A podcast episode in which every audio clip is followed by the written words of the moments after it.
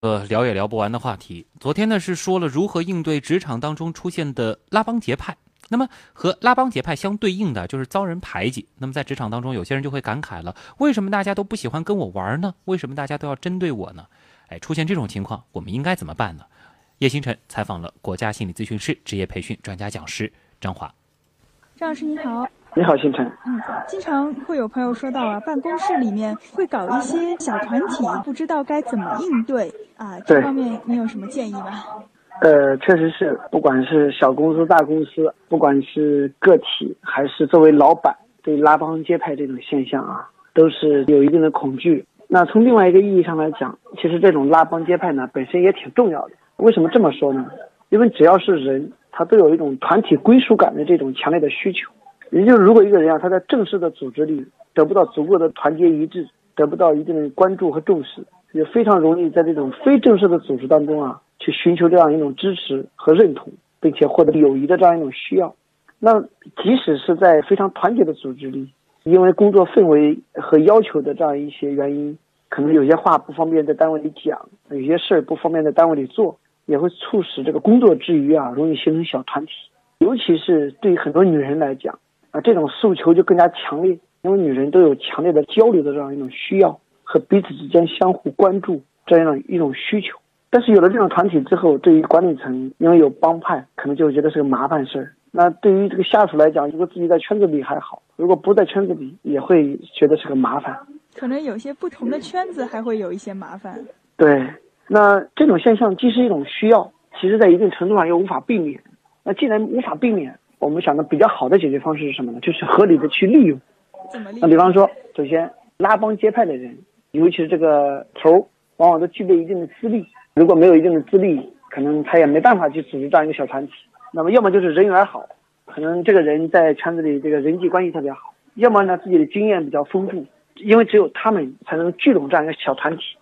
所以，你要想去对抗或者对付或者应对这样一种拉帮结派的现象。不管你这个团体里，你这个组织里有几个这样的小帮派，都需要去对单位里、组织里这样一些有资历、有人缘、有经验、比较老道的这些人，你要去靠近，在感情上去互动，因为靠近了之后，就可以把这些小的帮派啊，合理的引导为自己所用。啊，就是你要站在他们更高的地方。对你首先要把这些容易成为帮派中心的这些人，容易能够形成小帮派的这样一些人。进行很深的感情互动，那因为这样的可以引导为自己所用。那感情互动的原因是因为什么呢？因为几乎所有的小帮派啊，它都是靠感情凝聚起来的。那这样一来呢，就是不管他有还是没有，不管这些人之间是怎么样去互动，那往往呢，他不会成为你的对抗者，这是一个点。那这是对于作为领导者啊，作为上层管理者可能需要重视的，就是你要把单位里那些资深的、有经验的、人缘好的这些人。你要给予一些情感上的关注。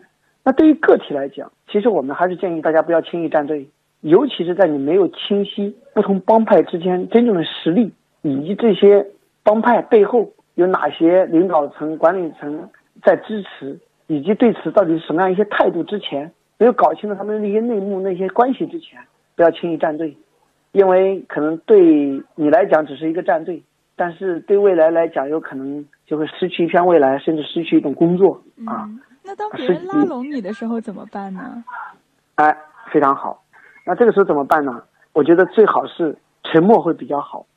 所以我们经常会说沉默是金。就不踩他吗？对，因为只有沉默才能以不变应万变。包括有时候我们被别人孤立了也是一样。当我们被别人孤立了之后，其实很多人可能会因为孤立了你，成功实现了对你的那种围剿。会很开心，尤其是看到你在那里叽叽喳喳、很狂吼乱叫，正是别人所希望的。所以这个时候你的沉默，不但让对方那种满足感得不到满足，反而会有一种失落感。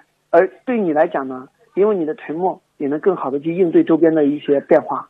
那还有呢，就是如果自己是因为别人拉帮结派被孤立了，那我们可能未必去加入这个圈子，也未必加入这个群体。我们可以私下以个人的身份、个人的角色，可以和其中的很多个体去互动。那还有呢，就是如果作为管理层，我们还可以学习过去的这种王朝制下的这种怎么样去官员争斗啊？你可以看一看，把这种帮派啊合理利用。大家都知道，这个康熙一直利用手下的官员的这样一种争斗来巩固自己的皇权。其实有时候下边的人的这样一种互相的一种斗，你可以借助他们的这样一种斗，以此养彼，激起一方的工作热情。那过一段时间呢，再压一下这边，再激起另一方的热情，那他们之间也会形成一种竞争，反而会达到一种很好的激发，形成一种良性的竞争。这领导也是高手了。那当然呢，我们更要从这样一种小帮派当中去吸收一些经验教训，因为你看一看，之所以它形成小帮派，是因为这样一种小帮派啊。它能满足一些在组织里满足不了的一些需求，也就是你要思考一下，为什么这些小帮派会应运而生？换句话说，在组织内部或者在一个企业内部，我们需要加强和弥补一些什么样的一些需求？如果我们在这样一些缺失上能满足一些部分需求，那可能也会减弱了他们在这种小帮派当中去对这种需求的一种强烈度。这可能是领导需要思考的一个问题。对，那刚才呢，你看，我们不管说是你作为一个个体。我们该怎么样去站队？还是说从作为一个组织这样一个角色，管理这样一个角色，怎么样去利用这样一些小帮派之间的一种互动？